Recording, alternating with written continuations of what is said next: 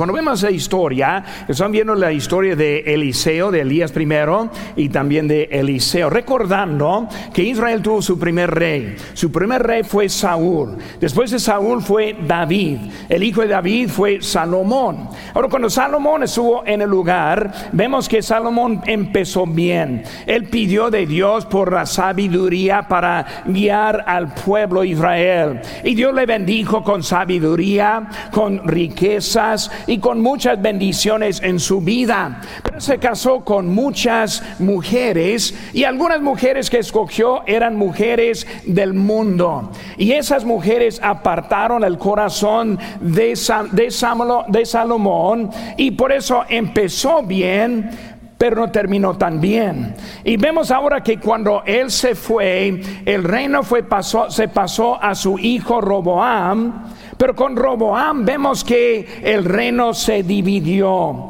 Y diez tribus fue con Jeroboam, mientras que dos tribus con Roboam desde Jerusalén.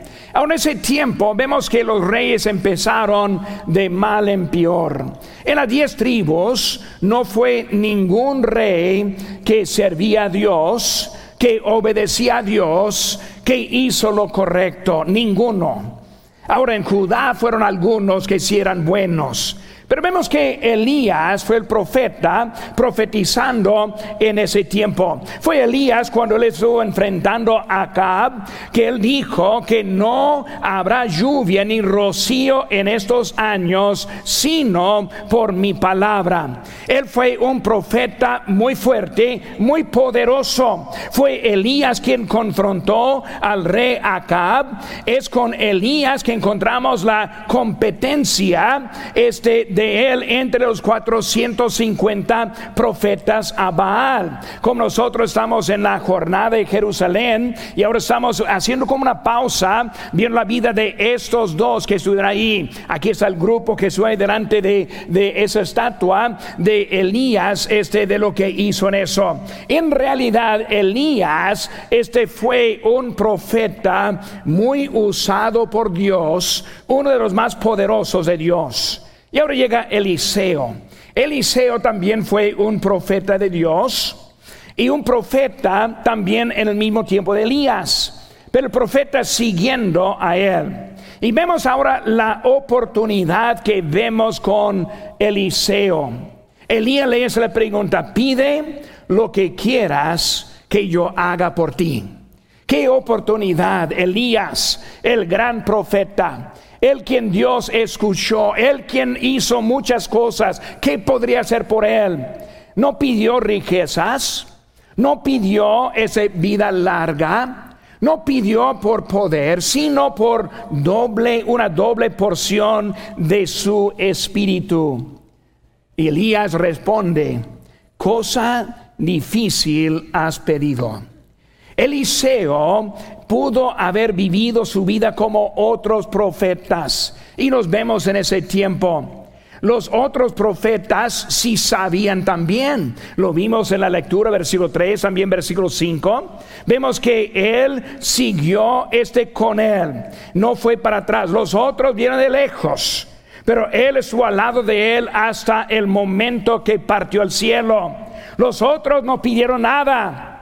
Pero Eliseo pidió cosa difícil. Y hermanos, como estamos pensando en eso, estamos viendo qué es lo que debemos pedir a Dios por nosotros. ¿Qué tipo de vida queremos vivir para Dios? ¿Una vida ordinaria como cualquier otro cristiano? ¿O un cristiano usado en una manera especial por Dios? Muchas veces no vemos lo largo o lo importante en nuestra vida y perdemos muchas oportunidades que Dios quiere para nosotros.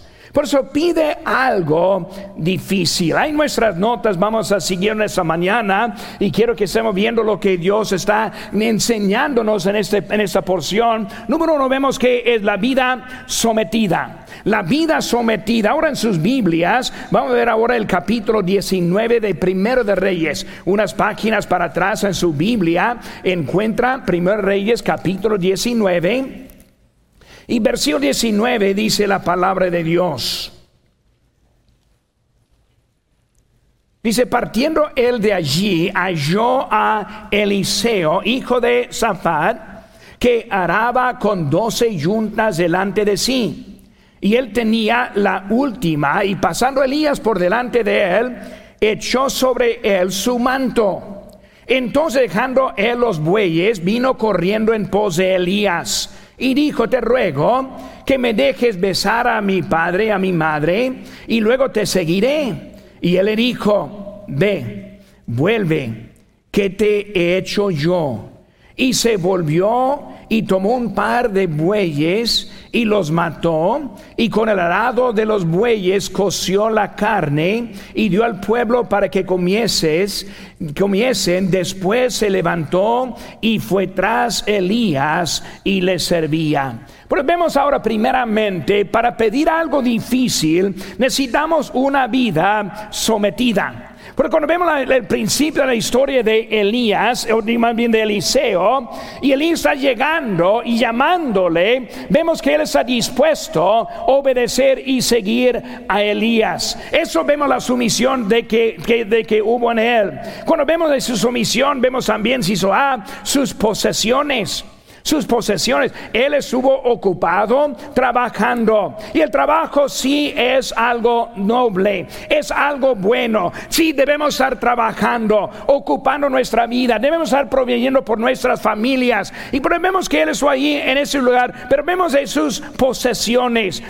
el trabajo ocupa el tiempo y la mente con cosas y cosas sanas que hay en nuestra vida. Hasta que los delincuentes de hoy en día, la mayoría mayoría no trabajan. Y por eso que no trabajan, andan en la vagancia. Por eso estamos viendo que Dios está haciendo algo con nosotros. Dicen según Tesalonicenses 3:11, porque oímos que algunos de entre vosotros andan desordenadamente, no trabajando en nada, sino entremeciéndose en lo ajeno. A los tales mandamos, exhortamos por nuestro Señor Jesús que trabajando sosgadamente como su propio pan. Está diciendo Pablo que es algo noble trabajar, es algo bueno proveer por su familia. Pues Dios utiliza a los que están ocupados. ¿Cuántas veces pensamos, pues Dios, aquí estoy esperando que me uses?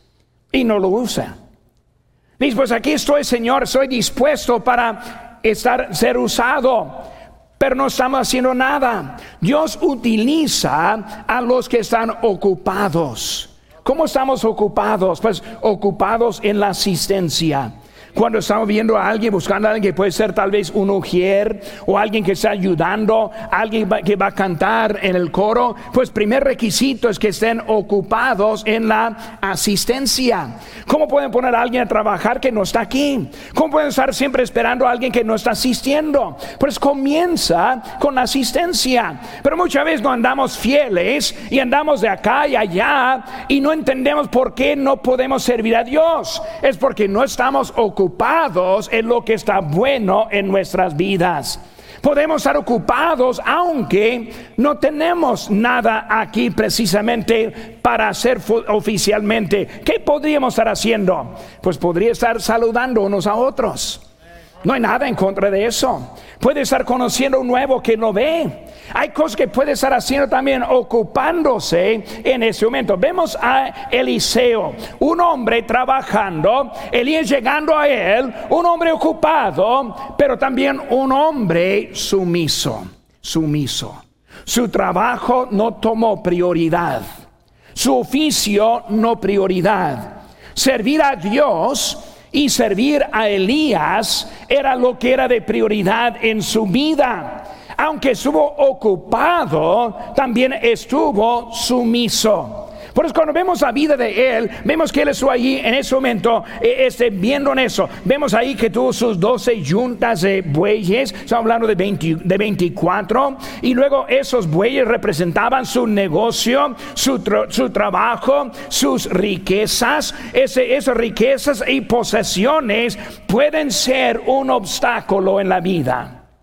Cuando está llegando Elías y ve a Eliseo, y Eliseo trabajando, 12 yuntas, 24 bestias, animales trabajando.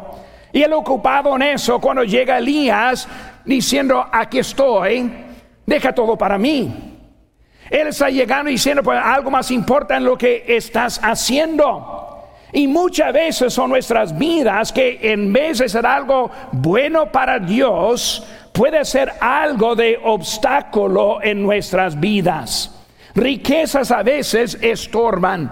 Dice en Lucas 18, 24, al ver Jesús que se había entristecido mucho, dijo, cuán difícilmente entrarán en el reino de Dios los que tienen riquezas. Muchas veces las cosas que tenemos son las mismas cosas que nos estorban. Mismas cosas en nuestra vida es la misma razón por lo cual que nos servimos a Dios. Hermanos, ahora yo entiendo que necesita trabajar y debe trabajar. Pero debe entender que debe haber sumisión en la vida a la voluntad de Dios y la vida está pasando, están perdiendo oportunidades simplemente porque no estamos sumisos a Dios con la vida que Dios nos ha dado. También vemos en Ciso B las posibilidades, las posibilidades. Vemos el manto echado sobre él. Ahora el manto fue como una capa, un tipo de bufanda utilizado por varios profetas mostró la autoridad dada a los profetas. El manto era un tipo de llamamiento. Vemos que él estuvo llegando y echó su manto sobre Eliseo, o sea, un tipo de llamamiento. Eliseo, yo te quiero, yo quiero que tú ahora me sigas. Yo quiero que tú ahora obedezcas a la voz de Dios. Y estoy demostrando ese llamamiento en él. Nosotros sí tenemos llamamientos. Tenemos llamados en nuestra vida. Somos llamados al arrepentimiento. Hecho 17:30 dice, pero Dios, habiendo pasado por alto los tiempos de esta ignorancia, ahora manda a todos los hombres en todo lugar que se arrepientan. Arrepentimiento, ¿a qué significa? Rechazar ese, la actividad de antes, rechazar el tipo de creencia de antes y ahora poner todo por la fe en el Señor Jesucristo. Arrepentimiento verdadero es cuando ponemos nuestra fe en Cristo 100%. No solo una parte. No solo por, no solo por un momento. No solo para ganar la vida eterna sino es algo dado a Dios en nuestras vidas, arrepentimientos, llamados a la salvación. Primera Timoteo 2.4 dice, el cual quiere que todos los hombres sean salvos y vengan al conocimiento de la verdad. Salvación, somos llamados a la salvación. Si habrá una persona esta mañana que todavía no ha puesto en Cristo, hoy es el día de la salvación. Le manda que no salga. Vamos a ver en la tarde un poco de ese día de la, de la, este, del ataque de las Torres Gemelas. Y cuando vemos aquí en la propiedad tenemos una bandera por cada persona que perdió la vida. Recordamos. Pero ¿cuántas veces nos recordamos a los que están saliendo a la eternidad cada día sin Cristo? Los que escuchan a la voz de Dios, los que sienten el llamado de Dios, los que deben aceptarlo hoy en día, pero en vez está saliendo arriesgando la vida como una bandera, persona perdida por toda la eternidad un llamamiento a la salvación, un llamamiento a la obediencia. En Éxodo 24, 7 dice, tomó el libro del pacto y lo leyó a oídos del pueblo, el cual dijo, haremos todas las cosas que Jehová ha dicho y obedecemos. Y cuando escucharon, encontraron el libro, lo, leyeron y dijeron, vamos a obedecer el mandato de Dios, vamos a ser obedientes a Dios. ¿Cuántas veces no pedimos algo difícil? Vivimos la vida y cada domingo entramos, escuchamos, qué bueno que estamos aquí. Pero muchas veces salimos iguales. Muchas veces las semanas siguen iguales. Los meses y los años iguales. No hay cambio en la vida porque no pedimos algo difícil para nuestra vida. Vemos, hermanos, esa obediencia. Vemos que Eliseo obedece. Mateo 19, 29 dice, y cualquiera que haya dejado casas, o hermanos, o hermanas, o padre, o madre, o mujer, o hijos, o tierras, por mi nombre, recibirá cien veces más y heredará la vida eterna. La obediencia, hermanos, siempre viene con recompensa. Siempre. Muchas veces pensamos, pero yo no puedo entregar porque tengo mucho. No puedo entregar porque tengo una familia que me necesita y perdemos lo que Dios quiere hacer y darnos en nuestra vida. Vemos que Él es allí sumiso a la voz. Número dos, hermanos, vemos el poder sobrenatural. El poder sobrenatural. Volvemos, hermanos, ahora a nuestro, nuestro capítulo, según Reyes, Reyes capítulo 2, versículo 13.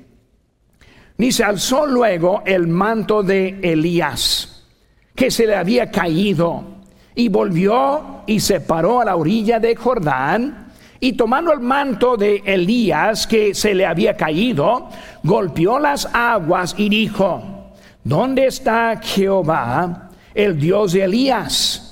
Y así que hubo golpeado eh, del mismo modo las aguas, se apartaron a uno y a otro lado y pasó Eliseo. Vemos, hermanos, ahora este su poder sobrenatural. Cuando pensamos sobre su, su poder sobrenatural, hermanos, vemos la prueba. La prueba. ¿Cuál fue su prueba? Pidió algo difícil. Pidió algo difícil. Y la respuesta de Elías era, si tú me ves cuando Dios me quita lo que tú estás pidiendo va a ser cumplido en tu vida. Y como vi la historia ahorita, ahorita cuando él se fue, Eliseo lo vio. Por eso entendemos que Dios ahora está sobre Eliseo en la doble manera de espíritu en ese momento. Dios quiere hacer algo grande en nuestras vidas. La Biblia dice en 2 Corintios 5:17, de modo que si alguno está en Cristo, nueva criatura es, las cosas viejas pasaron y aquí todas son hechas nuevas. Hermanos, son hechas nuevas peores, son hechas nuevas mejores. No es algo de menos, sino es algo de más. No es algo que está estancándonos, sino es algo que nos da la vida en nuestra vida. No es algo que nos pone triste, sino es algo que nos da la alegría en nuestras vidas. Dios tiene algo bonito para nosotros, pero muchas veces no lo esperamos. Muchas veces decimos, pues Puede ser como cualquier otro cristiano. Puede vivir una vida como otro. Porque quiero ser algo más raro como los demás. Porque debo estar apartando más de tiempo como que los demás. Porque debo estar más consagrado, más obediente, más separado, más como Cristo. Mejor como otra persona y otro creyente voy a vivir la vida. Hubo una prueba con Eliseo. Llegando, se partió el agua con él también. Vemos también, si se ve, la palabra de Eliseo. La palabra de Eliseo. Él tomó el manto. Le fue dado en su llamamiento del mismo manto. Recordando en el capítulo 19 de Primer Reyes, cuando Elías echó sobre él el manto Ahora vemos el mismo manto, ya no en la mano de Elías, sino en la mano de Eliseo. Pues vemos ahora que Él está ahora en la prueba de ese poder, vemos también en su palabra. ¿Dónde está Jehová de Elías? ¿Dónde está el Dios de Elías? ¿Dónde está el Dios de los grandes en nuestras vidas? ¿Dónde está el Dios que ha hecho tanto en las vidas de otros? Él está diciendo que yo lo vi en la vida de Elías y yo lo quiero en mi propia vida también. Hermano, cuando pensamos en lo que Dios está haciendo en ese momento, Él quiere hacer lo mismo en nuestras vidas. Hermano, la clave en nuestra vida es la, es la oración. Muchas veces Dios no contesta porque no pedimos nada. Hermanos, pide algo difícil para su vida. Dios está atento. Dios nos quiere usar. Este otoño entrando y vamos a estar pensando mucho en esto de cómo pedir algo. Llegando a la conferencia de misiones, Señor, úsame en una manera más grande este año. Cuando llegamos en el día de Open House, Señor, úsame para traer más aquí la casa tuya. Señor, úsame en una manera más grande. Pide algo más grande en su propia vida. Vemos también en Ciso C la purificación de aguas. Ahora saliendo de allí, llegaron ellos, se llegó a Elías, Eliseo, a unas aguas amargas, aguas malas. Y vemos que esas aguas tuvieron que ser purificadas. Era algo simbólico para la vida de él. El agua fue purificada con el sal que vemos ahí en versículo 19, 22 pero nuestras vidas purificadas, nuestras vidas deben purificar, nuestras vidas deben hacer una diferencia en este mundo. Porque está puesto aquí. No, pues yo estoy aquí para esperar la venida de Cristo. ¿A qué bueno debemos esperarlo? Pero tiene más bien un propósito mientras que está esperando. Y ese propósito incluye ese elemento que fue la sal. Cuando pensamos en la sal de nuestras vidas y la sal que hay, Mateo 5:13 dice, vosotros sois la sal de la tierra. Pero si la sal se desvaneciere, ¿con qué será salada? No sirve más para nada, sino para ser echada fuera y hollada por los hombres. Muchas veces no hacemos una diferencia. Nuestros amigos pueden contar sus chistes y hablar mal y nosotros al lado riendo también. Hemos perdido el efecto en las vidas de otros. Deben sentir algo en su vida cuando un creyente está presente. Deben entender algo diferente en nuestra vida que hay en la suya. ¿Cómo van a querer ser convertidos si no ven algo en nuestras vidas? Si, si no ven ese testimonio, ese testamento que nosotros debemos estar mostrando, no podemos ayudarles en su vida. Yo recuerdo hace años, muchos años, estuve en México y alguien contó una, una broma, una, un chiste de, de, mal humor y no me dio risa nada y hizo el comentario, ah, a lo mejor no me entendió. ¿no? Yo, yo sí le entendí, no más que no fue chistoso. Yo lo, yo lo entendí, pero no era nada que voy a hacer caso. Hermano, debemos estar mostrando diferencia en este mundo. Pide algo difícil, hermanos. Úsame para hacer algo más grande para nuestro Señor. La vida sometida, la vida sobrenatural. Número tres, hermanos, constante en todas las situaciones constantes en todas las situaciones. Cuando vemos a Elías, digo Eliseo ahora, él va a demostrar una vida constante en todas las situaciones. Cuando él salió de ese lugar, vemos lo que hizo. Primero, vemos que estuvo en el valle. Hay en versículo número 23 de nuestro texto, dice la palabra de Dios, después subió de allí a Betel y subiendo por el camino salieron unos muchachos de la ciudad y se burlaban de él diciendo, calvo, sube, calvo, sube. Empezar a burlarse de él. ¿No saben que es Eliseo? El profeta, el llamado por Dios, el puesto por Dios en ese lugar. Muchas veces la, la gente no nos aprecia. No saben quiénes somos. Para ellos no somos nadie hasta que muchas veces somos el problema en la vida de ellos. Y vemos que en ese momento, en vez de palabras de ánimo, él tuvo palabras de desánimo. Un valle. Pero siguió constante aún en el valle. ¿Cuántos están sufriendo dificultades en su vida ahora mismo?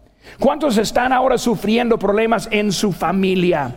¿Cuántos en su trabajo? ¿Cuántos en su vida económica? ¿Cuántos han buscado dirección y se siente poco inútil para hacer algo para Dios? Muchas veces andamos en el valle en nuestras vidas. Nosotros durante la pandemia fue un tiempo de valle para muchos. Se apartaron y dejaron la casa de Dios pensando que estuvieron bien. Un valle. Y luego perdieron la constancia. Ya no siguieron como antes. Hermanos, necesitamos seguir a Dios en el valle, en el valle. Aunque hay problemas en la vida, aunque la salud no está bien, aunque hay problemas en el trabajo y la vida económica, seguimos constantes en la palabra de Dios. Hermano, cuando vemos eso, vemos que Él llegó con ellos en contra. Dice la Biblia en 2 Timoteo 3:12, y también todos los que quieren vivir piadosamente en Cristo Jesús padecerán persecución. Está diciendo Pablo, ánimo, vas a sufrir. Ánimo, dificultades vienen. Ánimo, si va a pagar algo para servir a Dios. No lo que Dios me va a pagar, sino voy a pagar yo para servir a Dios. En el valle, en el valle. Cuando hay cosas difíciles en su vida, hermanos, sigan adelante. Pida algo difícil. Señor, yo no sé cómo andar. Señor, yo no, yo no sé cómo seguir constante en mi situación. Pida algo difícil para seguir adelante con su Señor. Vemos en el valle, también vemos otro lugar que es la victoria. En la victoria, versículo número 25 dice, y de allí fue al monte Carmelo. Y de ahí volvió a Samaria. Vemos que él llegó ahora a Carmelo. ¿Cuál fue el lugar de Carmelo? Vemos el valle donde fue burlado de los niños. Ahora vemos también ahora que en Carmelo. Carmelo fue el lugar en donde Elías enfrentó a los 400 este, este, profetas de Baal. Yo estuve allí hace como tres meses, en el mes de mayo, estuve allí en, sobre ese monte de, de, Carmelo. Y nos imaginando el poder de Elías en ese momento. Y luego el guía nos enseñó un monte abajo, una loma ahí abajo, y dijo que ese es donde se suponen que fueron sepultados los profetas, los 400 profetas, 450 profetas. Porque ese monte está muy fuera de lugar, no es algo natural para nada, pero ya tiene mucha antigüedad ahí en ese momento. Y puede estar pensando como Elías él ganó en contra de esos 450. Elías, él subió, subió el torbellino. Ellos sepultados en ese, en ese valle ahí abajo. Hermanos, Dios quiere hacer algo grande con nosotros. Y ahora en el lugar de victoria. Cuando Dios nos da la victoria, sigan adelante. No dejen lo que les, llegó, les hizo para llegar a ese lugar. Y vemos también, hermanos, hizo C en los valores. En sus valores. Vamos a seguir, hermanos, victoriosos en nuestra vida constante en el valle, constante en la victoria, pero también constante en sus valores. Él no quería vivir en el valle. No quería andar con esos niños y vemos lo que pasó con ellos. Él es ahora en el monte, en la victoria. Buen lugar para seguir, pero no es el lugar en donde puede quedar. Y ahora vuelve a Samaria. ¿Qué fue Samaria? El lugar con los reyes impíos. Los reyes en contra de él la vida en dificultades porque estuvo con ellos, pero tuvo valores para seguir constante a la tarea que Dios le dio. ¿Cuántas veces perdemos valores en nuestras vidas? En vez de seguir constante, nosotros empezamos a cambiar un poco. Lo que en un tiempo era importante ya no es tan importante. Siempre veo cristianos que en un tiempo fue importante estar el domingo en la mañana, domingo en la tarde y también el miércoles. Y ahora ya no van los miércoles. O tal vez los domingos en la tarde. Tal vez perdemos lo que Dios quiere hacer en nuestras vidas. Valores, valores. Hacer lo correcto, lo que Dios nos ha dado en nuestras vidas. ¿Cómo está su vida? ¿Qué está pidiendo de Dios? ¿Qué planes tiene para este otoño? ¿Vivir como otros? ¿O vivir con algo diferente que Dios quiere hacer en usted? Que Dios quiere producir en su vida. Pida algo difícil de Dios.